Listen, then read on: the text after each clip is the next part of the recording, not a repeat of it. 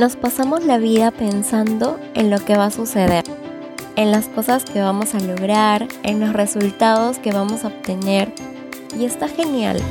Tener planes está bien, claro que sí. Pero no olvidemos que la vida es lo que está sucediendo ahora. Por eso te invito a enamorarte de tu presente, de tu vida, porque no hay nada más bonito que vivir con la emoción de que cada día es una nueva aventura y tiene un propósito.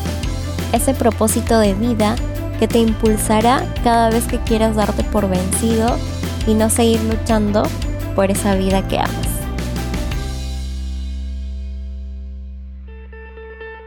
A partir de ahora empieza una nueva etapa para ti.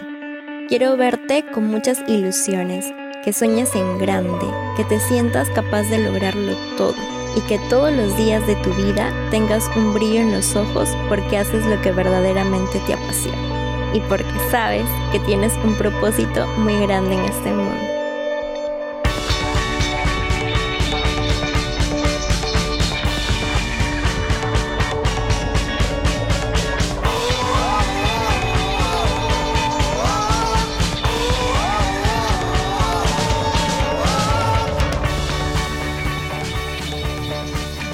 Chicos, ¿cómo están? Bienvenidos al tercer episodio de Fluye Podcast. El tema de hoy es muy especial para mí porque creo que definir mi propósito de vida fue mi punto de partida y lo que hasta ahora me mantiene en pie para seguir luchando por mis sueños. El invitado de hoy sabe muy bien la importancia de vivir con propósito. Él es consultor de desarrollo personal, CEO y fundador de Portugal Research International y además es escritor del libro El Círculo del Crecimiento. Bienvenido, Nelson Portugal. No sabes la alegría que me da que estés en el podcast. Valoro mucho el tiempo que te hayas tomado para estar aquí compartiendo con nosotros. Y me encanta el contenido que publicas también en redes sociales. Creo que es muy interesante la forma en cómo ves la vida, por eso es que quise invitarte también. Em, bienvenido y cuéntanos un poco más sobre ti. Bien, genial. Gracias por la, por la invitación. Igual este, me alegra tener un espacio para poder compartir y conversar.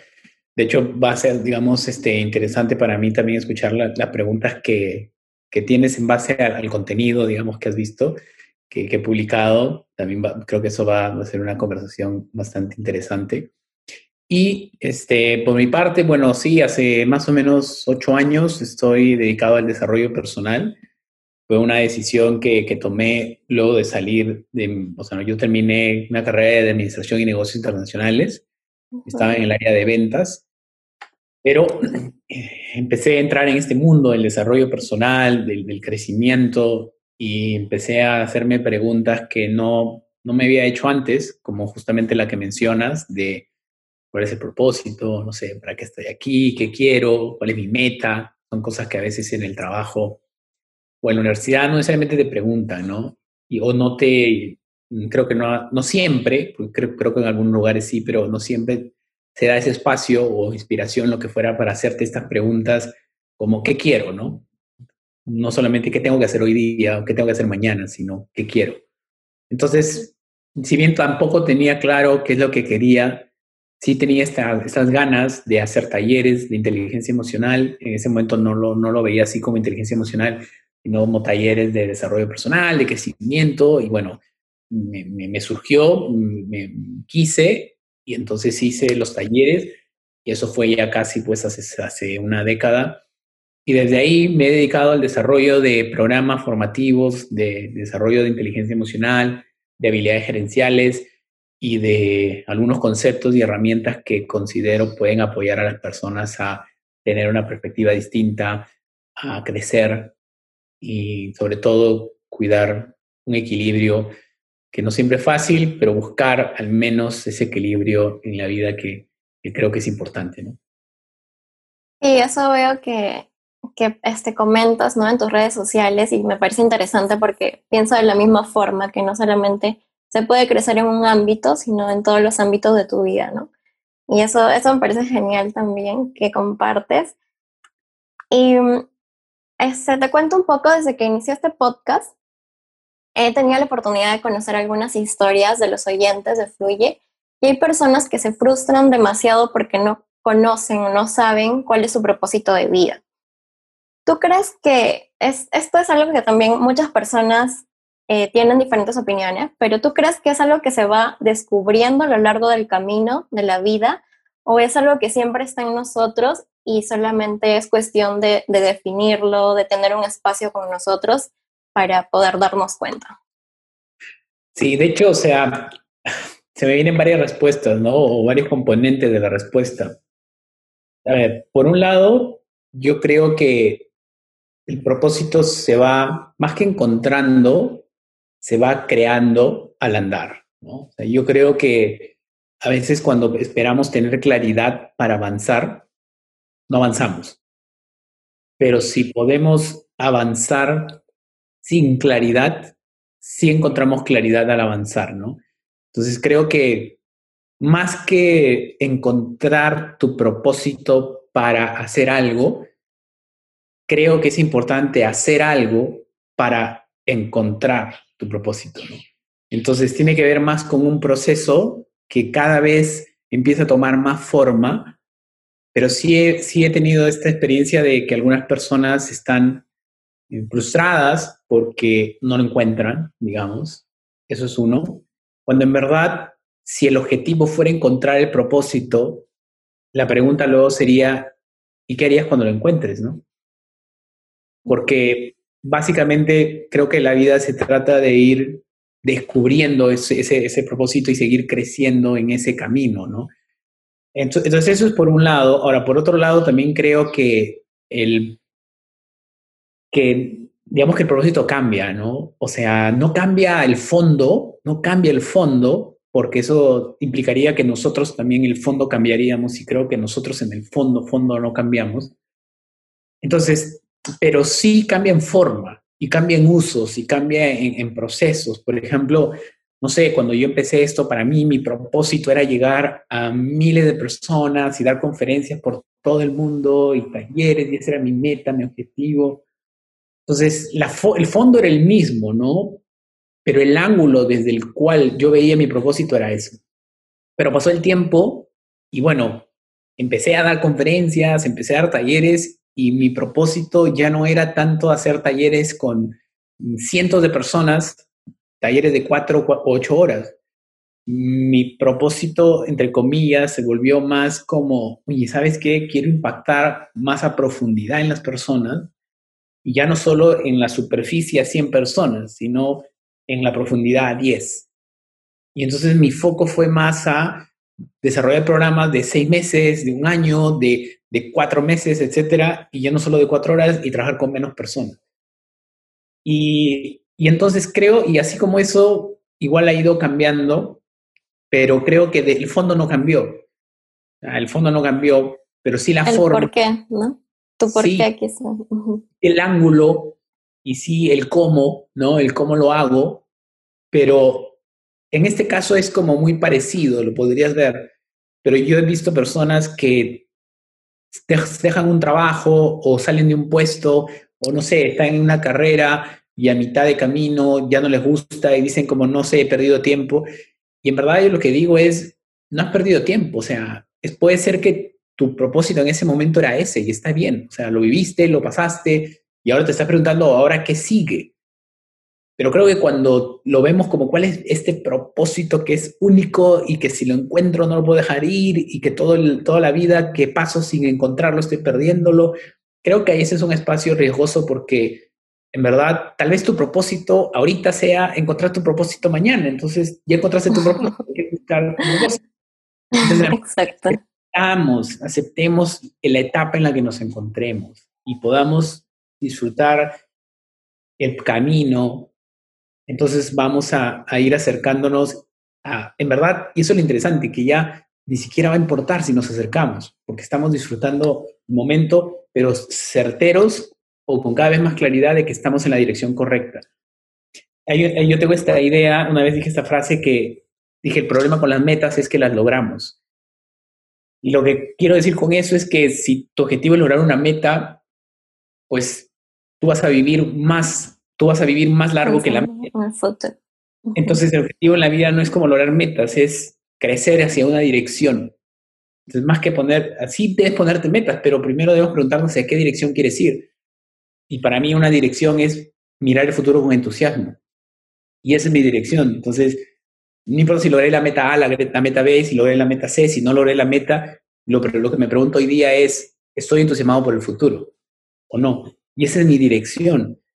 Entonces, creo que más allá de, esto es importante definir cuáles son esas cosas que independientemente de lo que pase en nuestra vida, si es que, nos, si estamos viviendo con esas características, estamos avanzando o sentimos que estamos en ese, en ese camino. ¿no?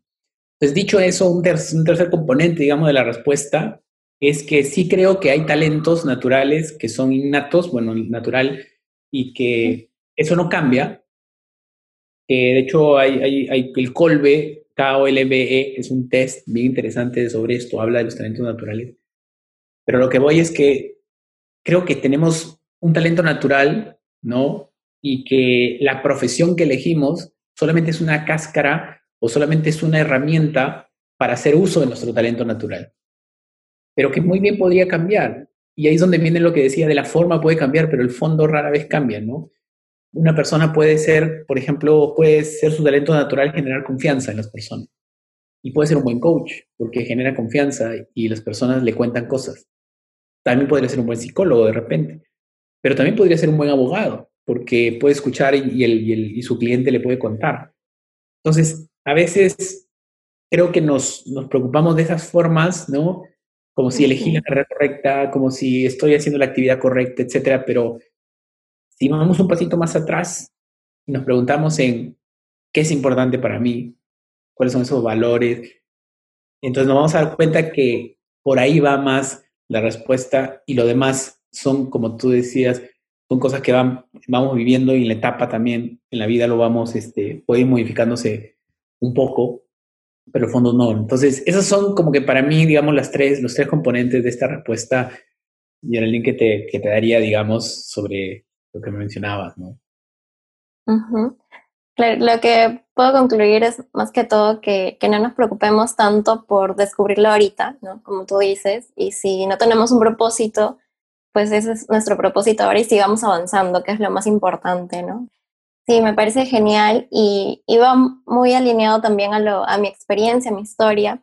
Yo también estuve trabajando por mucho tiempo eh, en algo que en un momento me pareció interesante, pero luego me di cuenta que no me gustaba, no me apasionaba, ¿no? Pero en el camino, ¿no? Intentando, probando y luego ya, ya fui por el camino de, de, mis sueños, que ahora lo tengo más claro, más definido, pero, pero fue por eso, ¿no? Porque estuve probando, probando y haciendo.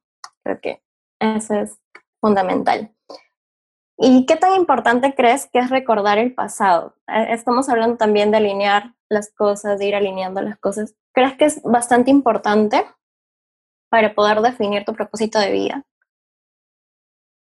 Sí, o sea, creo que recordar el pasado, y eso, o sea, lo interesante es que nosotros podemos elegir qué recordar, ¿no? Ahora, no quiero decir cometer los mismos errores, pero sí creo que por ejemplo, en que éramos buenos hace 10 años, hace 5 años, es pasado, ¿no? Entonces, no sé si, digamos, eh, como tal, recordar el pasado, pero nosotros ahorita, mucho de nuestro pasado está presente, ¿no? Porque nos hemos quedado con... Hay una frase de Dan Sullivan que me gusta, es como, trae del pasado lo que te sirva para, tu, para el futuro que quieres construir, ¿no? Entonces, y muchas de las cosas del pasado que nos sirven son nuestras habilidades, nuestras competencias, nuestros aprendizajes, nuestros, este, nuestras victorias. Para mí, digamos, del pasado, y tengo que recordarlo, se trata de recordar los momentos mágicos, los momentos agradables, es traer los aprendizajes, que es una forma de no dejar lo malo pero viéndolo del lado positivo, qué cosa, qué cosa me dejó. me dejó eh, los aprendizajes y las, las, las, victorias, ¿no? O sea, qué es lo que sí logré, qué es lo que se me fue bien. Pero si miramos al pasado para ver lo que salió mal, si vemos al pasado para ver lo que ya no está en nuestras vidas y lo que ya se fue, entonces ahí va a haber nostalgia Si es que vemos el pasado de lo que nos salió mal, va a haber frustración. Si vemos el pasado de lo que no debimos hacer, va a haber culpa. Entonces creo que sí creo que hay que ser selectivos, no obviamente reprimiendo cosas o sesgando, pero en gran medida hay muchas cosas del pasado que, que son positivas, pero podemos, sí creo que hay un patrón de elección casi inconsciente a veces de cómo miramos nuestro pasado, ¿no? Hay mucho de, muchas personas que ven a su pasado y sienten, sienten culpa o sienten enojo o arrepentimiento por lo que no hicieron, por lo que les hicieron, por lo que no vieron. Y, y al final yo sí creo que para poder vivir un futuro entusiasmante hay que hacer las paces con el pasado, ¿no? O sea, hay que mirar el pasado y decir, está bien, está bien, o sea, fue lo que, no sé, no era lo que quería que pase, pero es lo que pasó y está bien, porque me dejó esto, ¿no? Entonces yo creo que en la medida en la que yo escuché una vez esta frase y luego desarrollé un concepto en base a esto, que es en los tres tipos de yo, ¿no? Nuestro yo del pasado, nuestro yo del presente y nuestro yo del futuro todos tenemos esos tres tipos de yo, ¿no? El yo de hace 10 minutos, el yo hace 10 años, que es el yo del pasado, el yo de hace 5 segundos, que es igual mi yo del pasado, el yo del presente, que es el que está con vida, el único que está con vida, y el yo del futuro, que es el que va a ser el resultado, pues, y el yo de mañana, el yo dentro de media hora, el yo dentro de dos días. Entonces, muchas personas viven desde su yo del presente enojados con su yo pasado, diciéndole, oye, ¿por qué no tendiste la cama? Oye, ¿por qué no este, comiste más sano, oye, ¿por qué no saliste a correr? Oye, ¿por qué dijiste eso? O sea, como que miran a su yo pasado con crítica y, lo juzgan por lo que no hizo, por lo que debió haber hecho. Pero si yo, desde el yo presente, juzgo al yo pasado por lo que no hizo, me voy a sentir mal. Y si me siento mal en el presente, porque no me puedo sentir mal en el pasado, primero ya me enojé con el pasado y ya desde el presente estoy enojado. Entonces, no hay alegría en el pasado, no hay alegría en el presente, pero lo único que me queda es mirar el futuro para ver si el futuro viene y me salva. A ver si el futuro por fin me puede dar alegría. Pero ponerle ese peso y esa responsabilidad al futuro es peligroso, porque si yo estoy poniendo el peso de mi felicidad al futuro, entonces va a venir la ansiedad, porque viene la pregunta de qué pasa si no lo logro? ¿Y qué pasa si no lo consigo? ¿Y qué pasa si ese futuro viene y al final no, no me da la alegría? Pero lo que olvidamos es que el presente fue futuro en el pasado. O sea, este presente ayer fue futuro. O sea, ayer jueves, el viernes era futuro. Entonces, es súper importante que desde nuestro presente sí queramos el futuro, porque es obvio, va a venir, pero no lo necesitemos. Y digamos, mire, si viene el futuro y me trae más, genial. Y de hecho voy a esforzarme para que me traiga más pero le voy a quitar la responsabilidad al futuro de mi alegría y de mi felicidad. Futuro, te libero de responsabilidad de que tú me hagas feliz. Futuro, te libero por completo de que tú me des tranquilidad. Presente, me hago cargo de que la tranquilidad que no pueda conseguir hoy, no la voy a poder conseguir mañana. Entonces, cuando puedo encontrar tranquilidad en el presente, o para encontrar tranquilidad en el presente, primero tengo que mirar al pasado y dejar de enojarme con él. Tengo que mirar al pasado y decir, ¿sabes qué? Todo bien contigo. Ya fue, ya está. ¿Sabes qué? Ya está. Y es más, no solamente ya está, ¿sabes qué? Gracias. Gracias por lo que me dejaste. Y cuando miramos a nuestro yo del pasado con esa perspectiva, como estoy feliz o al menos orgulloso de mi pasado, estoy tranquilo con mi presente. Y como estoy tranquilo con mi presente, miro mi futuro y digo, tranquilo, ahí voy pero ya no hay ansiedad, sino hay entusiasmo por lo que va por venir. Entonces ahí viene lo que te mencionaba de que ya no necesito encontrar, quiero encontrar, pero no lo necesito, porque, porque estoy tranquilo en el presente, ¿no? Entonces creo que no siempre hemos aprendido y nos han dicho cómo mirar el pasado, cómo mirar el futuro, que siempre se está entre la, se están entrepasando y siempre está pasando esto y no sabemos lidiar con un pasado bueno que ya no está o con un futuro incierto que todavía no llega. Entonces, para mí, antes de mirar el futuro, miro el pasado y veo lo que he logrado, luego reconozco lo que tengo ahora y recién me pregunto qué quiero mañana. Y así ya no busco felicidad del futuro, que es el error más grande que podemos cometer. Ya no busco éxito en el futuro. El éxito lo encuentro en el pasado, en mis victorias, la felicidad la encuentro en las, en las cosas que tengo ahora y en el futuro hay crecimiento, que es ilimitado. Entonces, más o menos eso es, digamos, lo que es, creo que ayuda a ser y mirar, ¿no?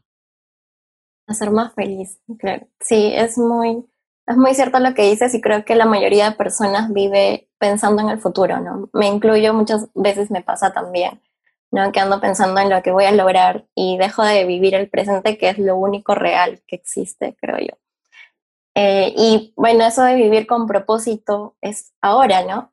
Pero sabemos que muchas personas ya encontraron o ya definieron su propósito de vida pero es difícil para ellos luchar por ese propósito y deciden seguir llevando otro tipo de vida o una vida que no les hace feliz porque tienen muchos miedos, generalmente el fracaso, que se resumen al que dirán, en el miedo al que dirán, porque no queremos fracasar por lo que va a decir la gente. Entonces, ¿qué, qué les dirías a esas personas? ¿Cómo enfrentar ese miedo o esos miedos? De a poquitos. ¿no? Eh, y dependiendo de, bueno, si, si es joven, si son jóvenes, este, obviamente hay menos responsabilidades económicas, salvo pues obviamente tengas que, que tú estés a cargo de tu familia, ¿no? yo creo que ahí son, son también, ¿no? Componentes de respuestas, o sea, un componente de respuesta es que no está mal tener un trabajo de 9 a 5, ¿no? O sea, de lunes a viernes creo que ahorita con todos los mensajes de emprendimiento que hay, se está sobrevalorando el emprendimiento, ¿no? se ve el emprendimiento como la solución a todo. Y yo creo que hay mucha gente que sí es su camino y que, y que digamos, quiere emprender y realmente le apasiona y, y genial.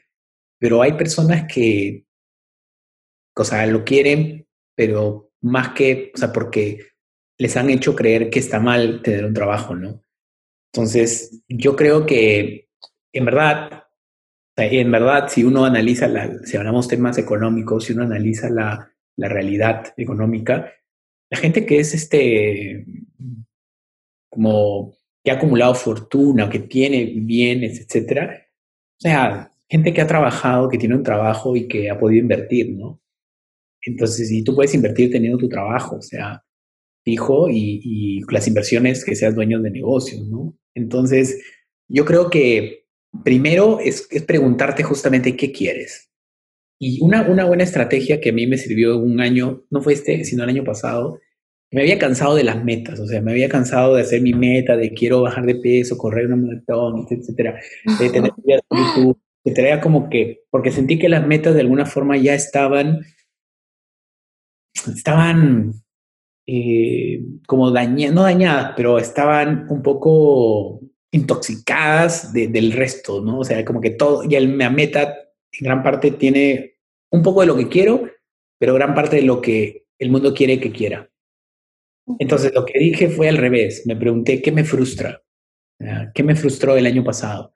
¿Cuáles son 10 cosas que me frustraron? Para darle la vuelta y plantear mis metas en base a lo que ya no quiero, ¿no? Entonces dije, ¿sabes qué? Me frustra no crear contenido, no escribir artículos y, compartirlo con la gente. Me frustra y puse una lista de 30, 40 frustraciones que le, leía a mi esposa, me acuerdo, y no lo leía como, mira, me frustra y sabes qué, tal, sino, oye, me frustra ir a una conferencia y, y, no sé, no tener este, el tiempo para cambiarme tranquilo, ¿no? Me frustra. Entonces, el entenderlo me permite crear un plan de acción para que no pase, ¿no? Pero a lo que voy con esta historia es que cuando hice todo lo contrario a las frustraciones, en ningún momento hubo, me frustra no crear videos de, YouTube. en ningún momento. ¿Por qué? Porque la verdad es que no quiero. O sea, no quiero crear videos de YouTube. O sea, quiero escribir artículos, quiero escribir, quiero publicar, quiero mandar correos. O sea, eso es lo que quiero. Pero, pero ¿qué pasa? Que cuando estoy en internet, en Facebook, y no sé, veo un video con no sé cuántas vistas, es, ¡Ah! yo también voy a crear videos de YouTube, ¿no? yo también quiero. claro, creo que hay, que hay un tema de volver a qué quieres, ¿no? Ahora es difícil el qué quieres encontrar porque muchas veces vivimos en el que tengo que hacer, pero, Pero en la medida en que desarrollemos cada vez esta capacidad de quiero esto, no quiero esto, la verdad es que esto quiero y nos conozcamos, entonces ya podemos decir, ¿sabes que La verdad es que no quiero emprender. O sabes que la verdad es que sí quiero emprender. Entonces eso ayuda a que sea más fácil gestionar este temor del que mencionas. Porque qué, qué, qué, qué digamos, qué, no sé la palabra es pena, pero qué pena en todo caso tener miedo de hacer algo y estar frustrados por sentir miedo y procrastinar y luego después de mucho tiempo terminar haciendo algo que al final nunca quisiste. O sea, es como doblemente, ¿no? Entonces, por un lado, para manejar el, miedo yo creo que es preguntarte si realmente lo quieres, ¿no? Y ahí, bueno, es un poco de, igual viene el punto uno, prueba, la prueba. Pero y ahí viene el segundo concepto o el segundo componente de la respuesta, que es no tomes decisiones, algo que quieras, pero no tomes decisiones este, definitivas, o sea, o A o B. Hay muchas personas, y yo me he dado cuenta de esto, cuando estás ante un dilema en la vida, de o hago esto o no hago esto, gente debas respirar, reflexionar y darte cuenta que la acción está más por el medio. Una persona me escribió un día y me dice eso, no sé si vender toda mi colección de, pongamos, libros o, no. Y estoy en un dilema, o sea, y, quiero resolverlo hoy día, o sea, no sé, o sea, o, todo o no sé. Y yo le digo, si tú necesitas tomar una decisión hoy, probablemente sea más un aspecto emocional lo que esté dentro con el hecho de que quieras A o B. O sea, probablemente estás ansioso por algo que probablemente no tiene nada que ver con eso, pero que lo quieres solucionar haciendo un cambio en tu vida. Y ese cambio, lo que te quiere llevar a creer es que va a ser algo totalmente nuevo y que ahí sí se van a solucionar los problemas y que ahí no va a haber ningún problema y que hay la respuesta a todo. Yo tengo esta frase que dice, o sea, ningún cambio es una, ningún cambio es una respuesta para todo, ¿no? O sea, no importa qué tan grande sea el cambio, no te va a resolver todo, te va a resolver una parte. Pero me he dado cuenta que cuando tenemos estas decisiones de wow, ve y ya, entonces yo le dije, espera, respira, ¿cómo estás? O sea, ¿cómo te sientes? Bueno, sí, la verdad es que estoy ansioso. ¿Y por qué? Cuando resuelves eso, te das cuenta que, oye, la verdad, no necesito vender toda mi colección y menos necesito hacerlo hoy día. Ya, mira, puedo vender dos o tres. Pero a veces buscamos esta simetría en la vida, como que no quiero ningún libro o quiero todos los libros. O sea, quiero emprender y dedicarme al 100% a mi negocio o, o no, o trabajar. Y entonces, cuando estamos en estos extremos dilemas grandes, yo creo que toca analizar un poco más y debemos preguntarnos por qué, por qué necesito esto. Y entonces, volviendo al miedo, tal vez ese miedo se esté intensificando porque nos estamos mucha poniendo mucha presión sobre nosotros mismos. Tengo que, no sé, mi propósito pues es, eh, en este caso, crear un canal, imaginemos, ¿no? Hacer un podcast y lo que fuera. Ya, entonces necesito renunciar a mi trabajo, imaginemos, ¿no? Tener full time, tener tantas este, entrevistas, de hacer esto, esto, obviamente el miedo va a ser más grande. Pero si reducimos la presión, y por eso mi respuesta rápida fue de a poquitos. Oye, ¿por qué no empiezas? Pues haciendo un live de cinco minutos. Ah, no, pero es que es muy poco. Eso no, no compensa. Yo tengo que hacerlo bien, ordenado y tal. El problema, pues, ¿por qué? ¿Por qué no es porque es poco? Cinco minutos es un avance. No, pero entonces nos exigimos todo o nos exigimos nada, pero creo que para poder liberarnos un poco más es hacer de poquitos. O sea, ¿Sabes qué? Si tienes miedo a hablar en público, pues empieza grabándote tú solo, ¿no? Ya. ¿Sabes qué? Si tienes miedo a este, vender, pues primero eh, vende el producto de otro, ¿no? Y luego ya vendes el tuyo. No, no, no, pero es que yo quiero vender el mío. Ya. pero empieza mal. No, pero entonces esto nos pasa a todos y a mí me pasó muchas veces en la vida de, no, ¿sabes qué? Necesito hacerlo bien. Si lo voy a hacer bien, si lo voy a hacer, lo hago bien o si no, no lo hago. Y eso por la frase que nos han dicho constantemente. Y yo por eso me gusta decir, en algunos casos, hazlo a medias. O sea, de verdad que hacerlo a medias está bien. Está bien, hazlo a medias. Si yo y, o tú o alguien que nos está escuchando ven el canal, mi canal de YouTube, este, en el primer video, ahí va a haber una descripción de qué significa medias, ¿no? Y probablemente menos que, que medias. Pero es hacerlo, es hacerlo a la mitad, hacerlo a medias, publicarlo, sacarlo y luego va, se va a notar que ya hay un poquito menos de miedo, porque ya hay un poquito de confianza. Y luego lo hace un poquito más, llama un poquito más a medias, un poquito más a medias, y ya, entonces la vida, sí creo yo que suena raro, pero se trata de hacer las cosas a medias para empezar. Y luego en el camino lo va mejorando, lo va mejorando. Pero viene esta idea de perfeccionismo que a veces cargamos dentro y eso hace... Y de enfoque ah. también a veces, ¿no? Que nos dicen, enfócate en una sola cosa. Claro, pregunta, mira, tuve un, un, este, un, un seminario, me acuerdo, uno de los primeros también de, de, Nueva York, cuando empecé a ver todo esto, y mi pregunta a una, a una expositora fue, ¿qué pasa si me gustan dos cosas, no? O sea, ¿qué pasa si quiero hacer dos? ¿qué pasa si no me... Entonces, creo que el foco es súper importante, súper, súper importante. Es más, los crecimientos más grandes en, en, en, en, mi vida, en mi negocio, han sido cuando me he enfocado. Pero sería mentirme si creería que pude haber llegado a una etapa de, de, como la que estoy sin haberme desenfocado al inicio. O sea, por eso es que sí diferencio la etapa de exploración, ¿no? A la etapa de enfoque. O sea, no puedes partir desde el enfoque, tienes que partir de la exploración. Y casi como una toma de decisión, ¿no? Partes alto y vas, vas, vas haciendo esto. O sea, tienes que llegar al enfoque, pero lo que no nos dicen es que el enfoque no es una decisión, es un proceso. No es que decido enfocarme, es que estoy en un proceso de exploración que va a aterrizar en un enfoque. Pero, pues, ¿en qué me voy a enfocar ahorita? No? Si todavía no, no, no he explorado, no conozco, no, no he probado esto y no. Entonces, tampoco podemos pasar, tal vez, eh, de nuevo, algo que quieras hacerlo. Entonces, bien, no podemos pasar haciendo cosas, ¿no? O sea, porque ahí sí la productividad ya se vuelve un problema. Pero, pero falta, falta para eso. O sea, para muchas personas que quieren comenzar sobre todo, falta para que su problema sea el enfoque. Ahorita el problema es la acción. Entonces hay que resolver un problema a la vez. No podemos resolver este enfoque y acción. Si lo que está faltando es acción, pues actuemos. Y si luego lo que está faltando es enfoque, enfoquémonos. Enfocamos. Queremos es. Sí, es cierto. Qué genial. Entonces, a enfrentar nuestros miedos de a pocos, medias. Y bueno, te cuento un poco, Nelson. El episodio anterior hablábamos de las personas que se han sentido perdidas en algún momento, ¿no? Y es un poco también lo que estamos hablando, de los miedos.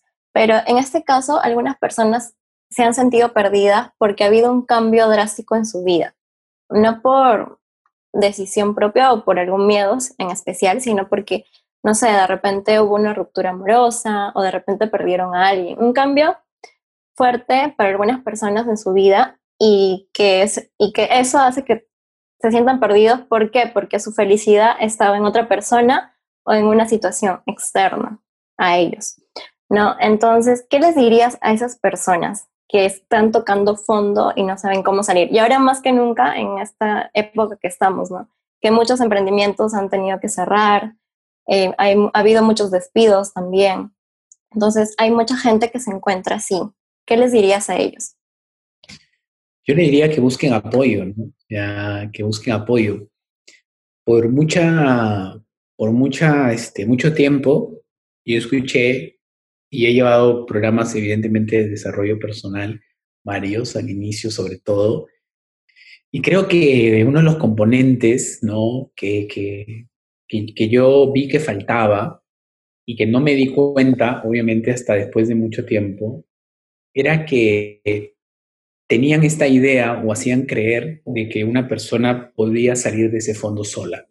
¿no? O sea, yo creo este, que, que si nosotros cambiamos nuestros pensamientos, y hay, tengo o videos en internet y pueden buscar del termómetro emocional, por ejemplo, en YouTube, de cómo manejar las emociones, y creo que va a servir mucho. O sea, eh, si tú cambias los pensamientos, cambias tus emociones, si cambias las emociones, cambias las conductas. Si tú este, cambias tus hábitos, pues etcétera, sales a correr, te, te, te sientes mejor. Si tú comes más sano, también estás mejor. Si, o sea, hay muchas, muchas este, recomendaciones prácticas que uno puede hacer para sentirse mejor. Pero la verdad es que cuando uno está en una etapa así, mira, escribirle un mensaje a un amigo puede ser lo más difícil del mundo. Sea, llamar a alguien, pararte de la cama puede ser lo más difícil del mundo. O sea, puedes sentir que pesas 20 toneladas ¿no? y que no puedes salir. Y es peor, ¿por qué? Porque dices, no puedo creer que yo que llevé el curso de desarrollo personal no pueda salir de la cama. Encima ya leí ese libro, encima que esto, encima no, ya hay algo mal conmigo. ¿no? Entonces, no solamente es que no podemos salir de la cama, y por, lo pongo como metáfora, pero no solamente es que no podemos salir de la cama, es que encima nos sentimos culpables de no poder hacerlo. Y encima nos culpamos de que no deberíamos tener ese problema. Cuando en verdad ese problema mental, psicológico, emocional es real. O sea, es como que alguien dice, no sé, oye, alcánzame esa, ese mármol, ¿no? Y tú vas y no lo puedes cargar. Y si tú no lo puedes cargar, pues lo primero que dices es, este, no lo puedo cargar, ven, o sea, carguémoslo juntos, ¿no? Porque pesa, o sea, y si tú lo intentas cargar, pues pesa, ¿no? Y no puedes. Pero a veces con las emociones creemos que, ah, está en tu mente, ¿no? Ah, es tu idea. Ah, no, ese es porque, no, está, no, está loco, o sea, olvídate, oye, no te preocupes, ya, desestrésate, oye, ya, motívate, se agradece, tienes comida, ya, ya, ya. Hay problemas peores, ¿no? La típica. ¿Y tú qué te puedes quedar? Oye, ¿de qué vas a estar triste tú? O sea, ¿de qué? No, no, no, no, no. ¿Por qué? Porque creemos que ese peso no es real. Pero algo que yo ya, como decía, he aprendido con los años en realidad, es que ese peso es tan real como ese mármol que no puedes cargar. Y si no puedes cargar ese mármol, y si no puedes cargar, pide apoyo. Y el apoyo no es ver un video en YouTube y motivarte, o sea, eso te ayuda. Y obviamente si puedes ver videos, genial. Es más, si estás escuchando esta entrevista, genial porque estás alimentando tu mente, estás creciendo. Si puedes salir a correr, sal a correr. Si puedes comer más sano, sal a comer más sano. Si puedes leer un libro, lee, lee un libro, etc. O sea, todo eso es, es parte de lo que a mí me ha ayudado. Es la parte que a mí me ha ayudado a crecer también. Y es lo que, lo que hago para vivir, ¿no? O sea, doy, doy esos talleres. Pero no creas que deberías salir de ahí solo. Entonces, para una persona que está en esas, en esas, situaciones, lo que yo diría es haz todo lo que puedas hacer en tus manos, como esto que estamos diciendo, pero reconoce que ese peso es real y que es probable de que necesites una ayuda adicional, que así como este podcast te está ayudando, conversar con alguien te puede ayudar. Y si ese alguien encima tiene las herramientas, el entrenamiento emocional, pues te puede ayudar más todavía. Y para, para darles este ejemplo de un caso muy, o sea, de tema muy, muy real, es este, aquí tengo, ah, bueno, pero están, van escuchando el, audio, ¿no? Más que el video, pero igual, lo menciono, si yo veo acá mi calendario, ¿no? Y de hecho, ahí para que, ah, ya, no, no puedo compartir, pero te lo muestro, o sea, yo veo mi calendario, después de casi, ¿no? Ocho años de desarrollo personal, es más, estoy, este, escribí un libro que se llama El Círculo de Crecimiento y estoy empezando a escribir mi segundo libro que se llama, este, Una vida emocionalmente inteligente. Y aún así, yo busco ayuda y apoyo, ¿no? Ahora, ha sido una etapa, ha sido un proceso igual difícil porque soy de las personas que me cuesta, digamos, pedir apoyo, que, que, no tanto, pero, pero lo hago. Y es más, yo tengo, por ejemplo, hoy día, mira, hoy día tuve de 3 a 4 una transmisión, de 4 a 5 tengo más la entrevista, de 5 a 6 tengo una consultoría y a las 6 y 45, a 7 y 45 tengo mi cita con el psicólogo. Entonces, hay una idea tan equivocada sobre todo, yo te, te contaba en el desarrollo personal de algunos gurús que tienen este mensaje de todo está en ti. Y yo creo que todo está en ti. Pero para acceder a ese todo de ti que ahorita no puedes porque la carga es más pesada, necesitas apoyo. Para acceder a eso que está dentro de ti. Entonces, eh, yo durante muchos, años me sentía culpable porque no entendía por qué yo, después de ir a estos talleres de la gente más conocida del mundo de desarrollo personal, igual me sentía así. Claro, porque porque es un proceso, es un proceso. Entonces, si tienes amigos con los que puedes ser vulnerable, que eso es difícil, por ejemplo, llamar a un amigo y decir me siento triste, porque está bien sentirte mal, lo único que está mal es creer que no está bien sentirte así. O sea, es la culpa de cómo te sientes lo que más te afecta. No es la emoción, estar triste no está mal, pero creer que no debería sentirte triste, creer que no te debería pasar, eso sí está mal. Entonces vuelve a lo que mencionaba de aceptar la emoción, de, aceptarnos, de, reconocer que necesitamos apoyo. Y, eso, o sea, los mejores atletas tienen su coach, ¿no? Los mejores atletas. Entonces yo creo, que, para y creo que para los hombres es un poco más complicado, ¿no? Aceptarlo también, por la misma sociedad. Sí, o sea, creo que hay emociones que se hacen más fáciles. La otra, hay personas que pueden decir estoy enojado con, y genial, como estoy enojado, estoy, estoy harto, ¿no? Ah, genial. Pero no dice estoy decepcionado, no dice me siento solo, no dice me siento triste. Y lo interesante es que cuando lo aceptas, se va más rápido.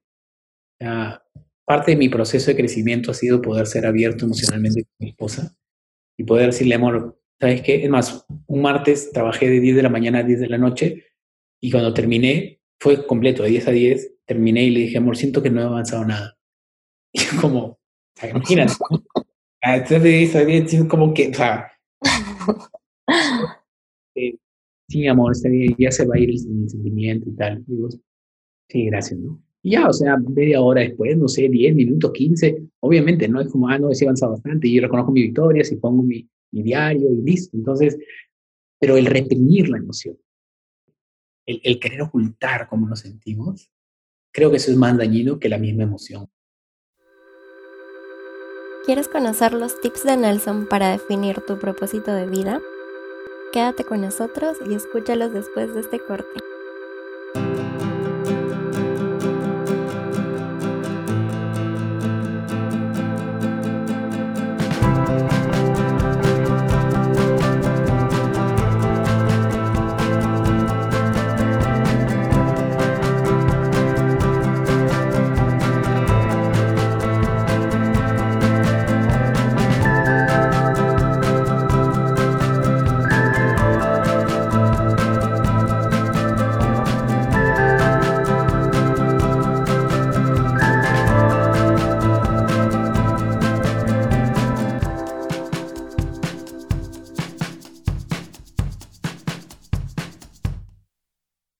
Pregunta, Nelson.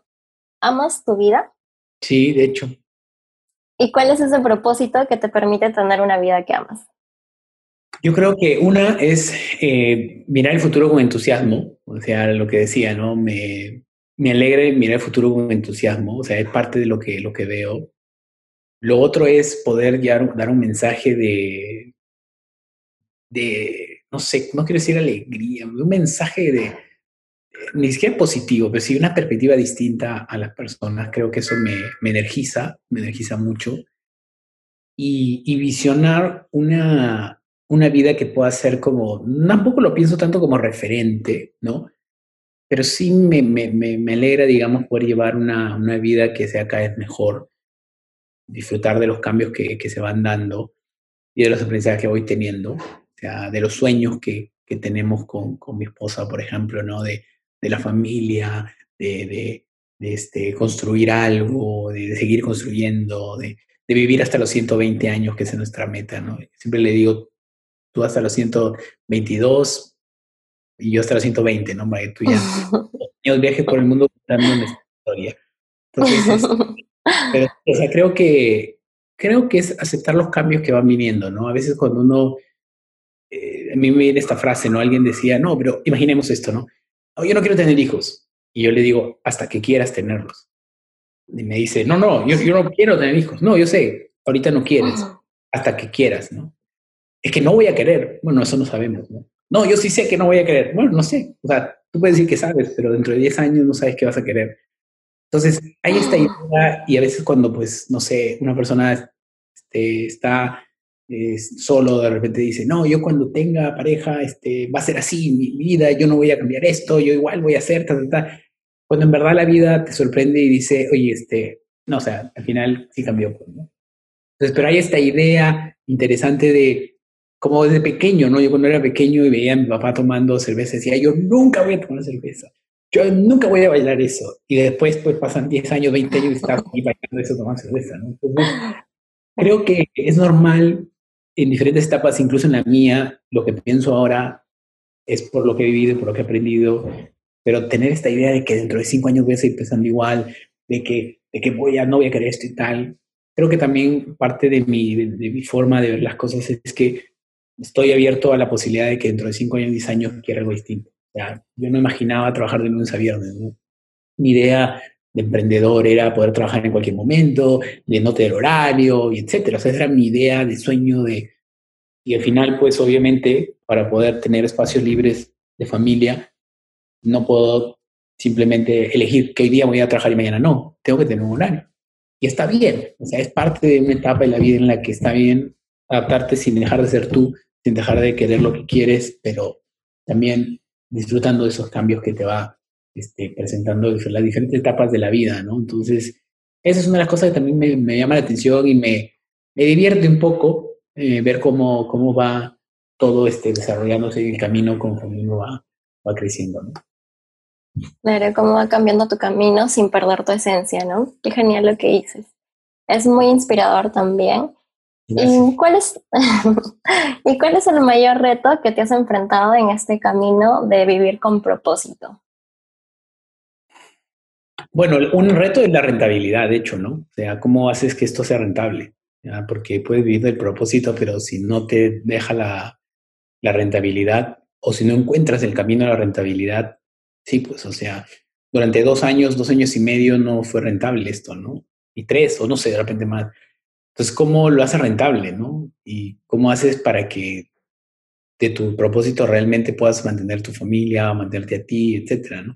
Entonces, es un poco más, este, no sé, numérico, pero en verdad es un reto. O sea, y es un reto que me tuve que enfrentar y que, y que hay que tomar, llegado el momento, hay que prestarle atención, ¿no? Para decir, ya, ok, ¿dónde están los números, no? O sea, cuánto debo, cuánto pago, cuánto gano, cuánto gasto. O sea, tienes que en algún momento sentarte y ver esos números, ¿no? Entonces, yo creo que ese fue uno de los retos que, que me ha tocado enfrentar. Y este, ese, o sea, de que, que recuerda, sí, no, ahora muchos, ¿no? Muchos, muchos, muchos retos, este, la familia, que no siempre está de acuerdo, eh, mi mamá, pues, ¿no? Diciéndome, ¿cuándo vas a estudiar tu maestría, no? ¿Cuándo vas a hacer Cosas que con el tiempo ya mi papá, o sea, no sé cuántos años, siempre seguía preguntando, ¿y cuándo va a trabajar? y hace poco que estuvimos ahí con el paciente, este, le dije, tú, porque él es médico, ¿no? Le digo, pero tú ya dentro de unos años que te retires, pues puedes dar conferencias, ¿no? No, no, le dije, pero yo tengo una persona que, que es una persona que edita un programa que yo llevé en Los Ángeles. Él tiene 65 y, y, sigue trabajando. ¿Tú por qué te quieres jubilar? No? Y me dijo, no, pero eso es fácil, es pararse y hablar nomás. claro, porque son conferencias. Entonces es idea que a veces las familias pueden tener, pues, ¿no? De que de lo que haces. Eh, es un hobby más que todo. Y o sea, también puede ser un reto. Yo creo que en esa parte estaba muy seguro, no, no, no, no me llegó a afectar mucho, pero igual. Pues son varios retos, pero creo que esos y este, el económico que tiene mucho, mucho que ver con, con varias cosas, cómo manejas un equipo, cuándo, cuándo, cuándo desarrollar un producto, cómo ponerle precio, o sea, es parte importante que tiene que verse porque si no, no vas a poder dedicarte a eso mucho tiempo, ¿no? Entonces, eh, ese es uno y el otro es, es este, familia y ordenarte, ¿no? Organizarte. Para mí también ha sido un reto organizarme, tener prioridad, tener tiempos distribuidos y hacer que eso se alinee a la, a la estrategia, ¿no? Sí, creo que ser emprendedor es un poco complicada esa parte, ¿no? Tener que ordenarte tú mismo porque ya no existen reglas ni normas ¿no? que seguir. Eh, qué interesante conocer ese, esa parte porque todos vemos los logros, vemos los éxitos y y lo feliz que son algunas personas, pero no vemos el detrás de cámara muchas veces, ¿no? El inicio de todo. Y es genial conocerlo. Dime, si tuvieras que realizar un workshop de vivir con propósito, imaginemos, ¿en qué, en qué pasos se dividirían? ¿Cinco pasos? Si tuvieras que elegir cinco pasos, ¿cuáles serían? Bueno, yo creo que no sé si ordenados, o sea, me cuesta darle un orden, pero alguno de los puntos que considero importante es ver cuáles son tus talentos, o sea, en cosas en las que haces bien, de forma natural. Este, es más, hasta ver lo que te frustra, como te decía, ayuda mucho ver lo que te frustra, porque muchos de tu talento natural es eh, lo contrario a lo que te frustra, ¿no? A mí, por ejemplo, cuando estoy haciendo un documento, me frustra que no esté ordenado, tiene que estar como que ordenado. Y es interesante porque ese orden y estructura tiene todos mis talleres, o sea, tienen estructura, orden, procesos, tal. Entonces, detrás de esas frustraciones están ocultados nuestros talentos naturales. Y es interesante porque algunas personas creemos que tenemos debilidades y fortalezas. Para mí solo hay fortalezas, solamente que a veces esas fortalezas en lugares equivocados son debilidades. Entonces, yo de repente, mi fortaleza puede ser que no innovo, que me gusta mantener las cosas como están, que me quiero quedar en mi zona de confort.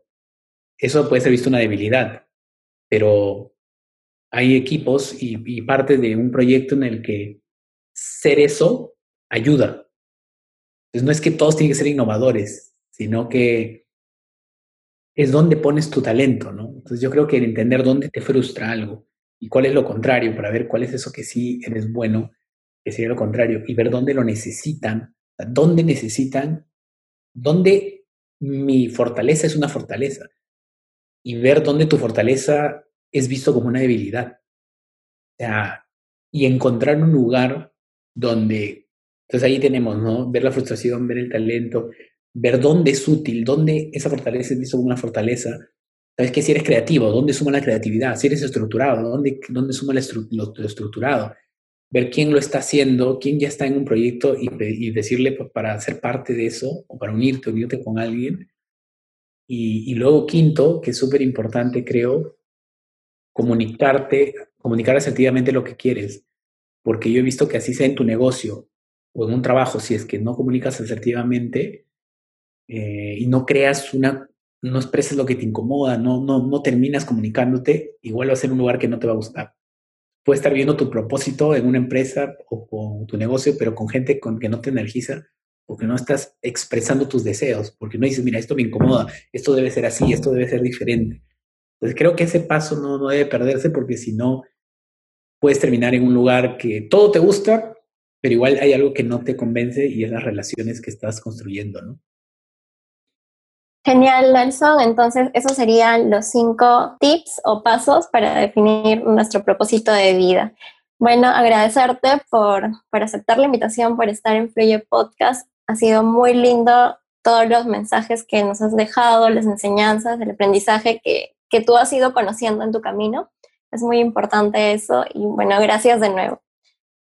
Gracias, gracias. Me alegra que haya podido ser de utilidad y este y les deseo lo mejor en este camino. Espero que pueda haber sido de, algo práctico también la conversación y que tengan un buen, un buen, este, que disfruten el proceso, ¿no? No solamente la, la llegada. Gracias.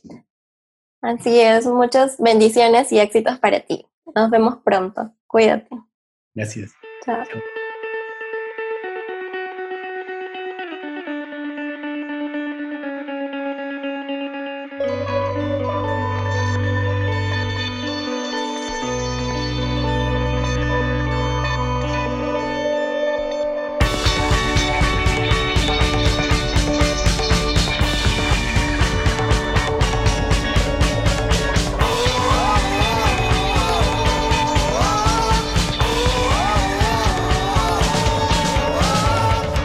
Con un mundo donde todas las personas y organizaciones sean felices.